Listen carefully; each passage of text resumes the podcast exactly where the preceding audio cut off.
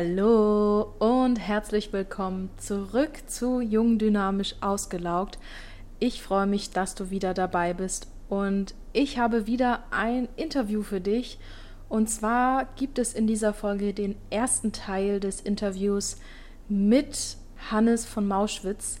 Hannes ist psychologischer Psychotherapeut und vor allem spezialisiert auf das Thema Burnout.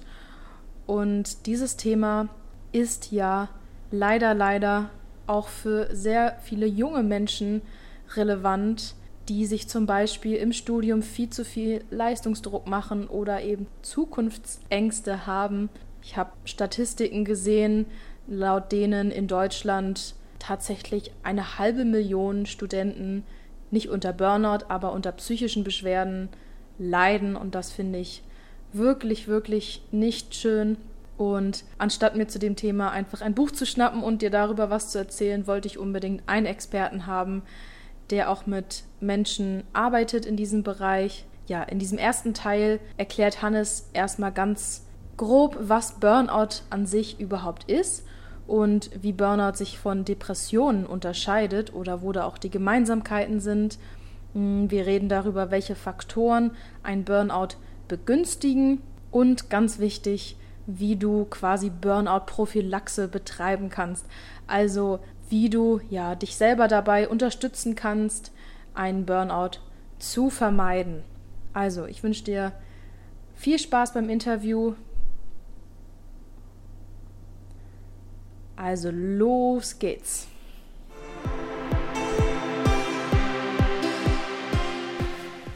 Ja, hallo Hannes. Ähm, Hi.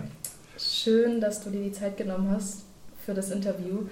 Ähm, heute wollte ich ja mit dir über das Thema Burnout sprechen. Ja. Denn das ist ja ein Thema, was nicht nur die super erfahrenen und hochverdienenden Manager betrifft, sondern inzwischen ja auch echt sehr viele junge Leute. Ich habe sogar letztens mhm. bei Xing oder so war mal ein Artikel, ähm, in dem eine neue Studie ergeben hat, dass eine halbe Million Studenten in Deutschland nicht Burnout haben, aber sehr starke psychische Beschwerden ja. haben. Und das finde ich ganz schön heftig irgendwie. Und ja, ähm, ja ich freue mich, dass ich dich als Experten dafür das Interview habe. Stell dich doch mal ganz kurz vor, wer du bist und was du so machst. Gerne. Erstmal vielen Dank für deine Einladung, ähm, hier heute gemeinsam zu sitzen. Mein Name ist Hannes von Mauschwitz. Ich bin psychologischer Psychotherapeut. Das heißt, ich habe Psychologie studiert und danach eine mehrjährige Ausbildung gemacht, meine Therapeutenausbildung und arbeite momentan in Anstellung als Psychotherapeut in Hamburg. Vorher war ich mehrere Jahre in der Klinik und habe mich da auch viel mit dem Thema Burnout beschäftigt und ja, bin jetzt in Anstellung und arbeite da mit Patienten, die ganz unterschiedliche Hintergründe haben und auch ganz unterschiedliche Probleme mitbringen. Mhm. Was hast du so für Altersgruppen? Ist das ganz bunt gemischt oder? Genau, das ja. ist total schön.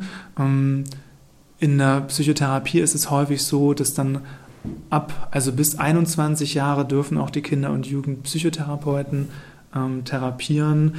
Mhm. Und ähm, Jetzt muss ich mal überlegen, wie das bei mir momentan ist. Aber du kannst dir das generell so von bis vorstellen, was ich auch total schön finde, dass da wirklich auch mal ältere Patienten sind, die mal beispielsweise so 70 Jahre alt sind. Das war auch in der Klinik so, dass da teilweise wirklich mhm. ältere Patienten da waren, was ich immer total wichtig und auch schön finde zu sagen, auch im Alter lohnt es sich noch an der psychischen Gesundheit zu mhm. arbeiten, mhm. aber auch eben sehr junge, also 18-, 19-jährige Patienten, mhm. die da sind. Mhm. Dann starten wir doch mal mit der ersten Frage. Mhm. Und zwar, wie würdest du Burnout ganz kurz erstmal beschreiben, was das eigentlich ist? Burnout ganz kurz würde ich als Erschöpfungszustand beschreiben. Das heißt, dass Patienten zu mir kommen, die sagen, ich kann nicht mehr, ich fühle mich total ausgelaugt, ähm, ich merke, irgendwas in mir hat sich verändert, ich fühle mich nicht mehr wohl, bin nicht mehr so ähm, leistungsfähig, wie ich früher war, habe an wenigen Dingen Spaß und mein Eindruck ist auch, dass das was damit zu tun hat, dass ich mich verausgabt habe. Also Burnout hat häufig sofort die Assoziation zu einerseits dem Beruf und andererseits generell zum Thema Stress. Mhm. Ähm, ist für mich vor allem auch eine Zusatzbezeichnung, aber betrifft dann ist auch was, was einfach subjektiv berichtet wird erstmal. Mhm. Ist es in der Regel immer die Mischung aus Beruf und Privaten oder kann man das nicht sagen? Ist es auch manchmal wirklich nur der Beruf oder gibt es da. Was spannend ist, ist, finde ich, in der Psychotherapie die Entwicklung und das Kennenlernen. Also am Anfang steht immer die Diagnostik, was auf Deutsch übersetzt einfach Kennenlernen heißt. Und ich würde mittlerweile sagen, dass es ganz selten ein Bereich ist. Häufig mhm. ist es eine Verflechtung ähm, und eine Kombination beziehungsweise auch eine Interaktion aus verschiedenen Einflüssen, dass dann äh, dass das eine auch das andere bedingt. Das heißt, wenn eine Belastung im beruflichen da ist, dann ist die Anfälligkeit größer, auch bei privaten zusätzlichen Stress dann wirklich aus der Balance zu geraten. Und meine Beobachtung schon über die Jahre ist, dass das selten ein Thema ist. Also selten mhm. so ist, dass nur das Berufliche schwierig ist. Das gibt sicherlich auch in Einzelfällen, aber meistens ist es wirklich eine Kombination. Mhm.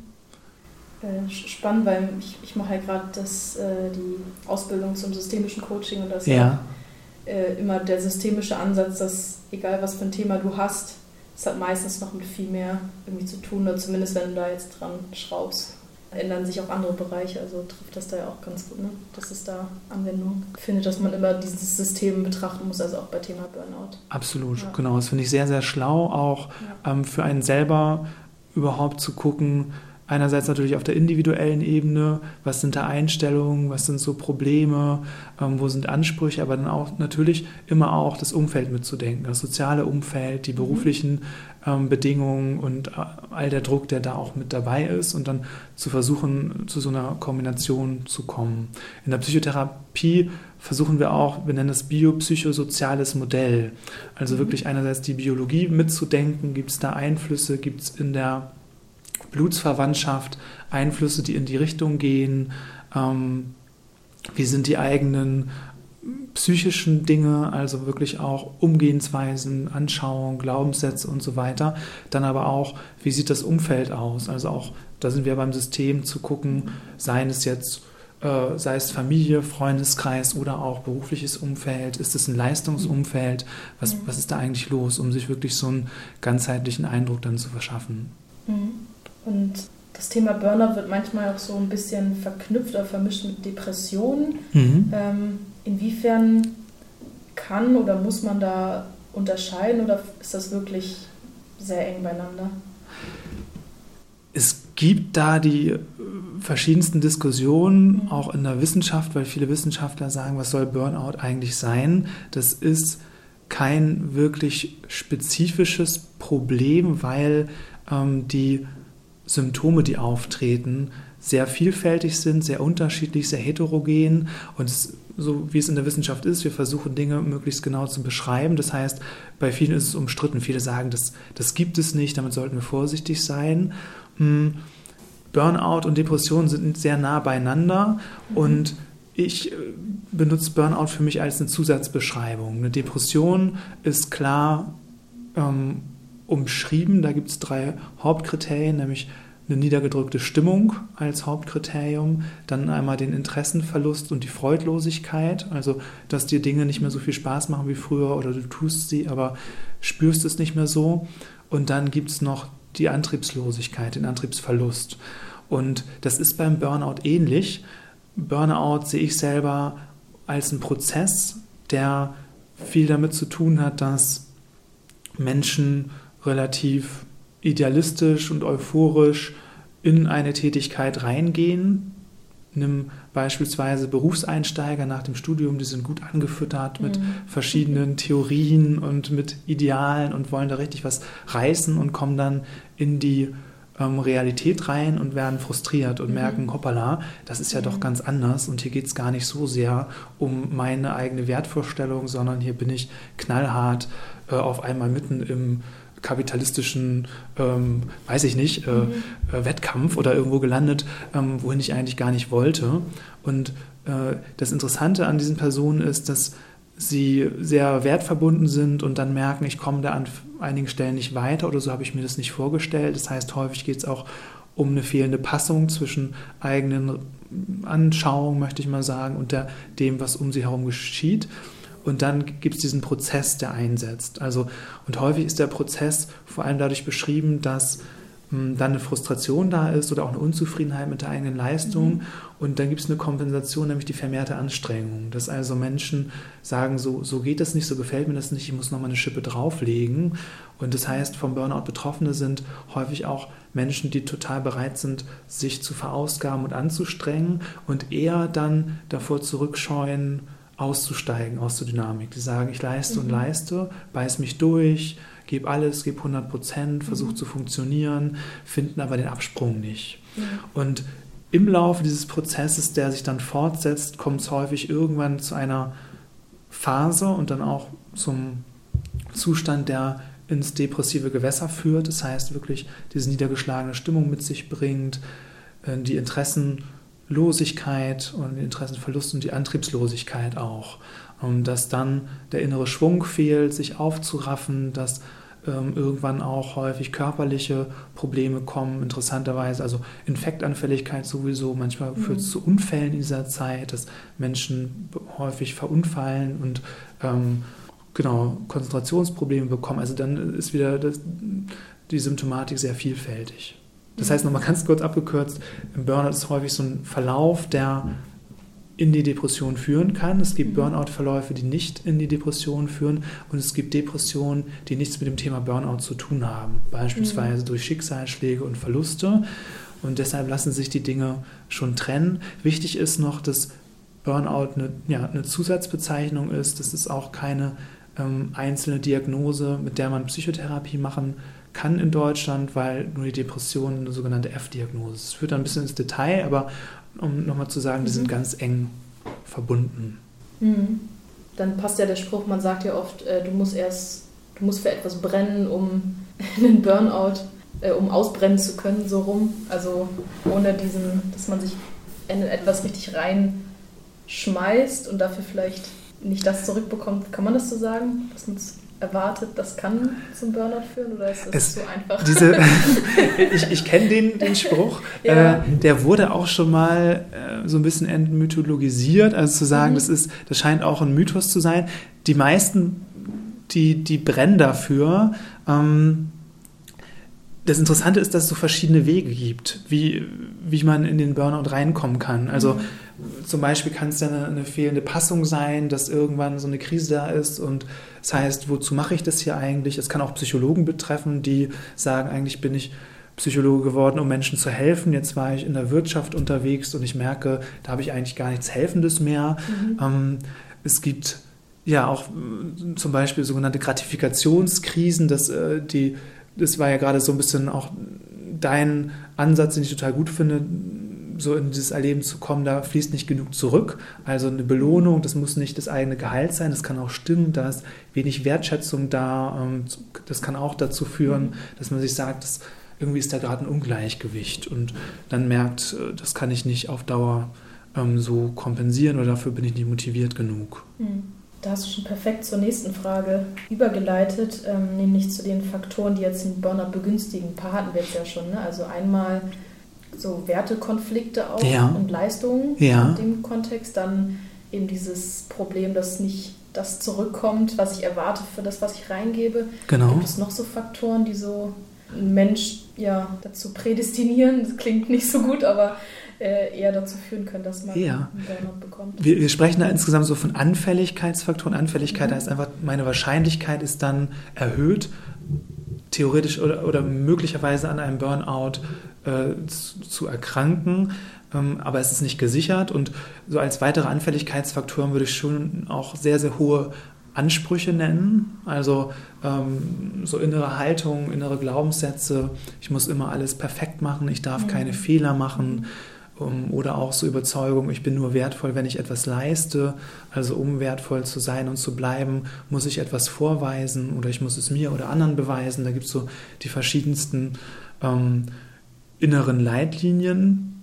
Chronische Unzufriedenheit wäre auch was, ich finde auch Abhängigkeit kann ein Thema sein. Also wenn die Flexibilität fehlt, sich für oder gegen den ähm, Job zu entscheiden. Und natürlich gibt es auch ähm, Anfälligkeitsbedingungen aus dem Umfeld. Also wenn ich jetzt in einem mm, Job bin, der de facto einfach sehr, sehr ähm, stressig ist, der also eine sehr hohe Taktung hat oder beispielsweise auch was auch ein Thema sein könnte, ähm, Schichtdienst. Also wenn ich immer mhm. wieder Nachtschichten mache, auch das kann für meinen Körper schwierig werden mhm. ähm, und mich durcheinander bringen, weil Schlafstörungen auch ein riesiges Thema sind.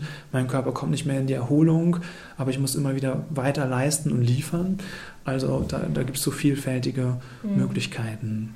Wir gucken natürlich immer, was kann durch Psychotherapie beeinflusst werden und versuchen da vor allem die individuelle Ebene reinzunehmen. Also beispielsweise so ähm, die eigenen Glaubenssätze und mhm. eigene Strategien, die Frage darf Erholung sein. Ähm, mhm. Und auch da spielen ja häufig so Überzeugungen eine Rolle. Wer rastet, rostet. Ähm, Ohne Fleiß kein Preis.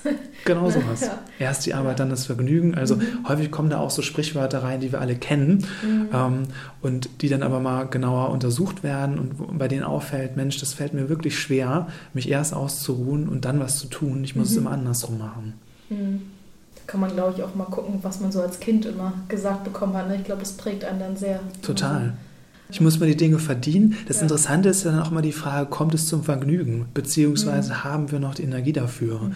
Und das ist was, was ich dann auch häufig beobachte, dass die To-Do-List, das kennen wir, glaube ich, auch alle, sehr lang ist und wir uns auch bis zum Rest des Tages theoretisch mit den Erledigungen aufhalten können. Und dann haben wir mhm. dieses Ungleichgewicht, die Pflichten sind da und irgendwann fühlen wir uns erdrückt von den Pflichten, weil wir gar nicht mehr das Gefühl haben, ich darf loslassen, ich darf genießen und ich darf mir auch mal mhm. was gönnen. Das sind natürlich jetzt schon die Extremfälle, aber genau sowas mhm. ist auch super aufzugreifen. Ja, doch einfach, wenn das Verhältnis von der Zeit nicht passt, ne? wenn ich äh, wochenlang mit diesem hohen ähm, Tempo gearbeitet habe und dann eine Woche Urlaub habe, geht es ja vielen so, dass sie irgendwie drei Tage brauchen, bis sie davon runterkommen, irgendwie von diesem Tempo im Kopf. Und dann haben sie noch drei Tage zum wirklich entspannen und am letzten Tag ist man auch schon im Kopf ja. drin und da, ja. Absolut. Und wir haben vorhin über Anfälligkeitsfaktoren gesprochen. Da, das, da ist jetzt dieses Thema Distanzierung. Mhm. Schaffe ich es, den Schlüssel, den Schlüssel fallen zu lassen, wollte ich gerade sagen, den Stift fallen zu lassen, ja. ähm, nach Hause zu gehen und dann im Privaten zu sein. Da gibt es Personen, die sagen, mich verfolgen, also Lehrer, die sagen, mich verfolgen nachts die Elterngespräche oder die Schüler und ich hinterfrage mich, habe ich das eigentlich gut gemacht? Also auch das ist ein riesiges Thema. Mhm. Ist da so ein Tipp für kleine Übungen, die man da machen kann? Um so dieses, also empfiehlst du da in der Therapie auch so, weiß nicht, gibt dir Entspannungsübungen oder Meditation, ähm, um, um da so einen Cut schneller zu machen? Ja, da bin ich immer jemand, der gerne fragt, was sind so bisher die Strategien, die es mhm. gibt, weil es einfach sehr unterschiedliche Entspannungstypen gibt. Mhm. Die einen sagen, ich fahre total auf Imagination ab, ich habe einen Ort, an dem ich mich dann hindenken kann, meinen letzten Urlaub oder irgendein so Ort, der ruhig ist und an dem ich allein bin, der mir Sicherheit gibt. Es gibt Leute, die sagen, ich muss äh, eher in die Bewegung gehen und ähm, ohne mich ganz auszupowern, ist Bewegung für mich wichtig, um runterzufahren. Ähm, ich bin Fan von Atmung, Meditation mhm. finde ich auch super, wenn äh, das funktioniert. Also das geht auch so ein bisschen um die Bereitschaft dazu und die mhm. Frage, was ist äh, veranlagt. Es sei denn, das ist jemand, der noch null Erfahrung hat. Das Thema Entspannung finde ich sehr, sehr wichtig. Das ist auch immer Teil von, ähm, ja, von Behandlung, wenn es ums Thema Burnout geht. Mhm. Ja, finde ich auch wichtig, da niemandem was aufzuzwingen, sondern immer zu gucken, was passt. Sonst, ähm, ja, wenn die Person damit nichts anfangen kann, dann kann das anderen noch so gut helfen und ja. ihm selbst natürlich nicht. Ne? Genau. Das finde ich auch ein Stück weit beruhigend zu sagen, hey, du kannst da schon was, du hast schon mhm. eine Ressource, lass uns mal an der Ressource ansetzen und die ausbauen, mhm. ähm, ja. weil das ja auch was ist, was häufig verschütt geht in Zeiten von Lebenskrisen, dass äh, Menschen den Eindruck haben, mir gelingt nichts mehr und mhm. es, es kann gar nicht besser werden, aber da auch behutsam zu gucken, ähm, wo können wir anknüpfen und hey, du hast da schon eine Möglichkeit, da und dadurch ähm, runterzukommen. Hm.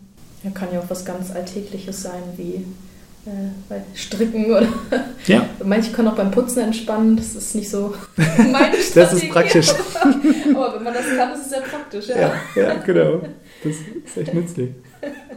Ähm, gehen wir erstmal, bevor wir in die Thematik einsteigen, was man denn macht, wenn man wirklich das Gefühl hat, mir geht es gar nicht mehr gut, ähm, zur Prophylaxe. Was kann man da so machen, ähm, um dem vorzubeugen? Was wichtig ist, sich selbst erstmal ernst zu nehmen und wichtig zu nehmen und nicht an zweite Stelle zu stellen, das finde ich schon eine Grundvoraussetzung auch und sich selbst im Blick zu haben. Das heißt, die Selbstwahrnehmung ähm, ein bisschen zu trainieren und das äh, auch auf die eigene Agenda zu nehmen, zu sagen, es ist, spielt eine Rolle, wie es mir geht und ich habe eigentlich auch das Recht, dass es mir gut geht. Mm, und ich verwende auch meine Wahrnehmung darauf, überhaupt mich mit mir selber zu beschäftigen. Denn das wäre auch was, wenn ich sage, Hauptsache am Monatsende habe ich meinen Lohn oder ähm, Hauptsache meine Kunden sind zufrieden oder ich kann mit meiner Aufmerksamkeit ja an ganz vielen Orten sein und meine Prioritäten ganz unterschiedlich verteilen. Und als Prophylaxe finde ich es schon gut, ähm, selber da auf sich aufmerksam zu sein und äh, gleichzeitig aber auch zu gucken, wie habe ich eine eigene Balance. Also wie schaffe ich es, verschiedene ähm, Säulen zu haben, neben meiner Arbeit beispielsweise auch ein Hobby, äh, in dem ich vielleicht, und das ist auch ein wichtiges Thema, mal gar nicht so viel mit Leistung zu tun habe, also vielleicht auch ein Hobby, das gar nicht so messbar ist. Mhm.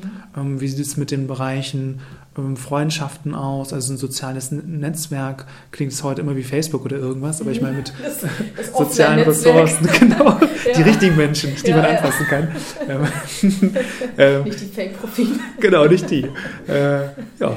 Also auch das finde ich mhm. total gut zu sagen, ähm, wo habe ich was, was nach Feierabend mich nochmal auf ganz andere Gedanken bringt und mhm. ähm, mir neue, neue Ideen gibt, ähm, ja, und mich da rausholt. Das mhm. ist, glaube ich, auch eine gute Prophylaxe, einfach immer noch andere Dinge zu tun, ähm, zu haben und andere Einflüsse zu haben. Mhm.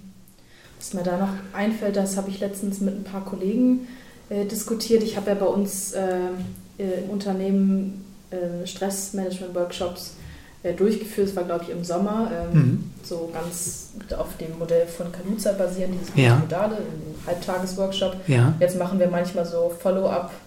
Calls, wo einfach die Teilnehmer nochmal sich untereinander austauschen können, damit sie das nicht vergessen, äh, was sie sich da vorgenommen haben.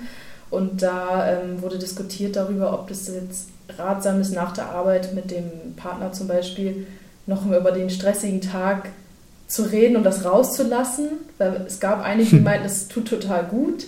Ähm, manche sagen, nee, dann rege ich mich wieder auf. Ja. ja. ähm, Gibt es da eine, also pauschal wahrscheinlich nie eine Antwort, aber. Ich finde es ein super Beispiel, weil es ja. ja genauso die Frage ist, gibt es da einen universalen Schlüssel, gibt es da ein richtig und ein falsch? Mhm. Und so genau wie du das beschrieben hast, für die einen ist das hilfreich zu sagen, stell dir vor, was mir heute wieder passiert ist.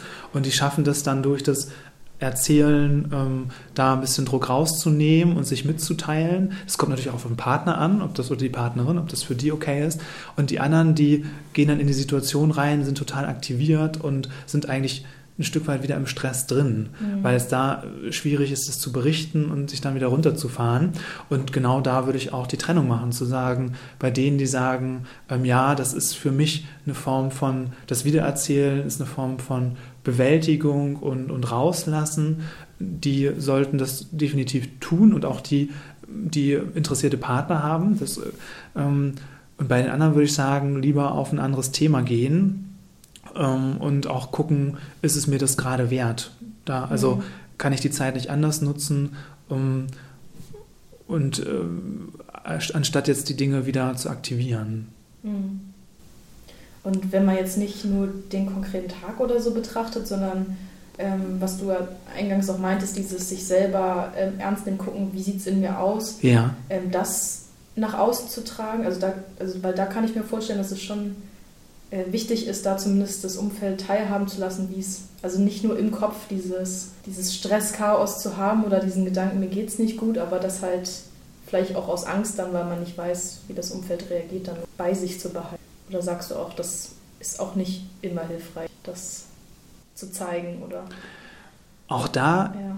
ist die Frage, wer ist mein Zuhörer, wer ist meine Zuhörerin? Generell würde ich sagen, dass das Mitteilen hilfreich ist. Mhm. Denn viele Probleme entstehen dadurch, dass eher so Glaubenssätze da sind, ich muss die Dinge mit mir selbst ausmachen, ich darf eine andere Person nicht belasten. Und auch das ist ja ein interessanter Satz, denn wenn ich jetzt sage, ich darf dich nicht belasten und darf dir deshalb meinen Problemen nicht erzählen, merkst du mir vielleicht an, dass es mir nicht gut geht, weißt aber gar nicht, woher kommt das und dadurch belaste ich dich. Also die Dinge, die gehen häufig total ins Auge, die man sich eigentlich vorgenommen hat zu vermeiden. Ähm, treten beispielsweise ein. Und deshalb würde ich schon eher tendenziell sagen, versuch dich mitzuteilen, auch wenn es dir schwer fällt, aber natürlich ähm, fang auch mit Personen an, bei denen das geht. Wenn du sagst, ich vertraue meiner Mutter und das ist, fällt mir am leichtesten, da zum ersten Mal darüber zu sprechen, dass ich nicht mehr ruhig schlafe nachts oder dass ich häufig weine und gar nicht weiß, was ist los mit mir, dann kann es ja ein Anfang sein. Mhm. Das, ähm, Gleichzeitig kann ich das zeigen, finde ich auch wichtig zu, zu gucken, ja, wem. Also in einigen Arbeitsumfeldern wird es schwierig, wenn du dich an deinen Chef wendest, leider nach wie vor. Mhm. Es gibt nach wie vor eine Stigmatisierung und es gibt ähm, ellbogenbetonte Wettkampf-Arbeitsplätze, ähm, würde ich mal sagen, in denen ich damit vorsichtig wäre. Also auch da finde ich es wichtig, erstmal zu prüfen, wer ist der Adressat ähm, und worum geht es. Mhm. Wobei ich ja generell eben sagen würde, eher erzählen, eher, mhm. eher ins Mitteilen gehen. Wichtig ist da auch, würde ich einfach sagen, ich glaube, die meisten sind verunsichert und wissen gar nicht, was passiert mir hier. Ist das normal oder liegt es an mir? Ist das jetzt eine Schwäche? Mhm. Da schon ähm, dann auch äh, wirklich den Mut aufzubringen, zu gucken, wie finde ich das raus? Mhm. Kann ich mich erstmal irgendwie versuchen, an den richtigen Stellen zu belesen oder ähm, spreche ich da mal vorsichtig mit anderen und lass mir eine Rückmeldung geben. Und das finde ich mhm. wichtig, das nicht zu lange mit sich selbst auszumachen, weil es teilweise so ist, dass Leute kommen und sagen, ich habe das seit sieben Jahren und jetzt heute wäre ich gerne vor sieben Jahren gekommen. Mhm. Und habe viel ja. Zeit ins Land gehen lassen. Mhm. Ja, das muss, muss nicht sein. Ja. Genau. Ja, es war auch, äh, für, also ich hatte ja keinen Burnout in dem Sinne, aber äh, auch wirklich eine Phase, wo ich wo ich irgendwann gemerkt hatte, irgendwie vieles hatte mir keinen Spaß gemacht. Das ist jetzt zwei, drei Jahre her, glaube ich. Äh, war sehr erschöpft äh, und hatte aber auch immer dieses Gefühl, nee, ist schon okay und ich mhm. komme damit alleine zu, äh, zurecht. Ja. Ne? Und irgendwann hatte ich halt, da war ich bei meinen Eltern ähm, und hatten auch geredet und da, ich weiß gar nicht mehr, was genau der Satz war, aber da kam es dann doch mal aus mir raus und dann habe ich, weil es auch im familiären Umfeld war, dann auch alles rausgelassen und das tat aber so gut. Also Total gut. Meine Eltern waren auch ein bisschen geschockt, ja. weil die hoch, also die haben das gar nicht erwartet, weil ich ja. vorher nie was davon habe durchblicken lassen. Ne? Und äh, waren aber total verständnisvoll und meinten auch, ja, du glaub nicht nur, weil du auch, ich bin ja die ältere Schwester, du mhm. musst nicht immer stark sein und mhm. ist ja vollkommen okay und äh, das hat echt gut getan. Von daher kann ich jedem raten, damit immer rauszugehen auch. Ne? Total schön, ja. ja. So, das war der erste Teil des Interviews. Ich fand es sehr spannend und habe sehr viel gelernt. Ich hoffe, du konntest auch einiges für dich mitnehmen. Im zweiten Teil des Interviews, der wird nächste Woche erscheinen, geht es dann nochmal darum, was du denn tun kannst, wenn du wirklich das Gefühl hast, boah, ich bin so erschöpft und habe das Gefühl, dass es mehr als nur normale Müdigkeit oder ja mal eine schlappe Phase, ähm, was mache ich denn da eigentlich? Gehe ich zum Hausarzt? Gehe ich zum Therapeuten? Was passiert da eigentlich? Darüber werden wir sprechen und zum Beispiel auch über das Thema Bore-out. Also, ich wünsche dir erstmal einen schönen Tag für heute und abonniere unbedingt den Podcast, wenn du den zweiten Teil nicht verpassen möchtest. Bis dann, ciao.